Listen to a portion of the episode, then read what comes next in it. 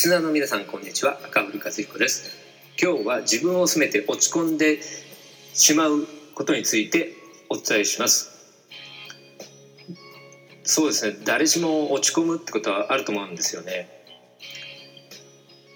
例えば職場の人間関係とか仕事ができない自分を責めてしまうとかまた人前でうまくしゃべれない自分を責めてしまうとかそうですね。夢や目標を立てられない自分をダメだと思って落ち込んでしまうとかそういったことはあるんですけども私たちは出来事に対してそういったいきなり感情が生まれるわけじゃないんですね。出来事に対して意味付けがあって思考があって感情があるという流れになるんですよね。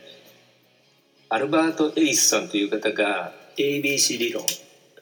まあこれ論理療法と呼ばれるものなんですけどもその方が提唱した ABC 論では出来事があってその出来事に対して物事の捉え方考え方が結果を決めているんだよというものなんですけどもそうそういうことなんですね要するに思考が膨らめば膨らむほど感情も膨らむため思考が負のスパイラルに入ると負の感情も膨らんでいって脱出がなかなか難しくなってしまうんですね。だから落ち込みを解決できるかどうかの鍵はなるべく早い段階で思考をうまく変換できるかどうかにかかっているんですね。思考がどうもマイナスの方に傾いてきたなと自分で感じたら一旦そこで席を外してですね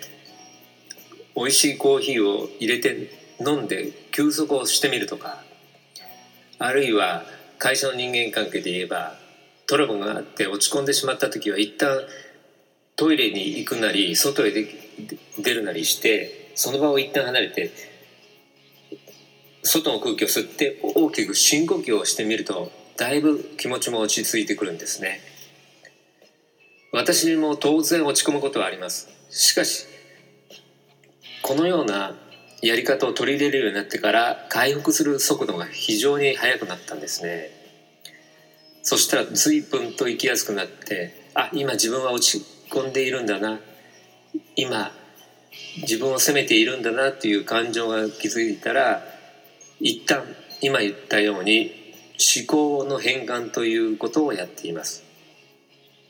最初のうちはなかなか難しいかもしれませんね。ですので自分のネガティブな思考をノートに書き出してみてそその場で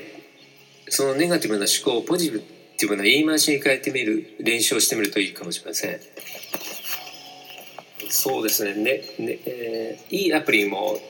今はありましてネガポ辞典っていうのがねあるもんですからこれ検索してみてほしいんですけどもこれは非常にいいなと思ってますね。個人的にもね。例えばですね愛想が悪いということに関しては媚びを売らないとか他人に流されない気疲れをすることがないということに変換できるんですね。あとは上がり症に関しては純粋であるとか誠実とか正直ということに変換ができるんですね。秋っぽいというネガティブな思考に関してはですね気持ちの切り替えが早いとか視野が広い行動力があるというように変換できるんですね。例えばこのネガポ時点の実用例を挙げておきますとあ私って秋っぽいんだよね。この前ギターを買ったんだけどまだ3回ぐらいしか練習していないさっていうのをね変換してみるとこうなるんです。この前ギターを買ったんだけどそれはちょっと休憩することにしたんだ。それでさこれからは映画を撮影してみようかなって思っているんだ。やりたいことがあったらとりあえず挑戦してみたくなるタイプなんだよね。ということにね気持ちというか考え方をね前向きにできるんですよね。そういったアプリも出ているもんですからこういったものを利用してみるというのも一つの手になりますね。是非やってみてください。今日は以上になります。それではまた次回もお楽しみにありがとうございました。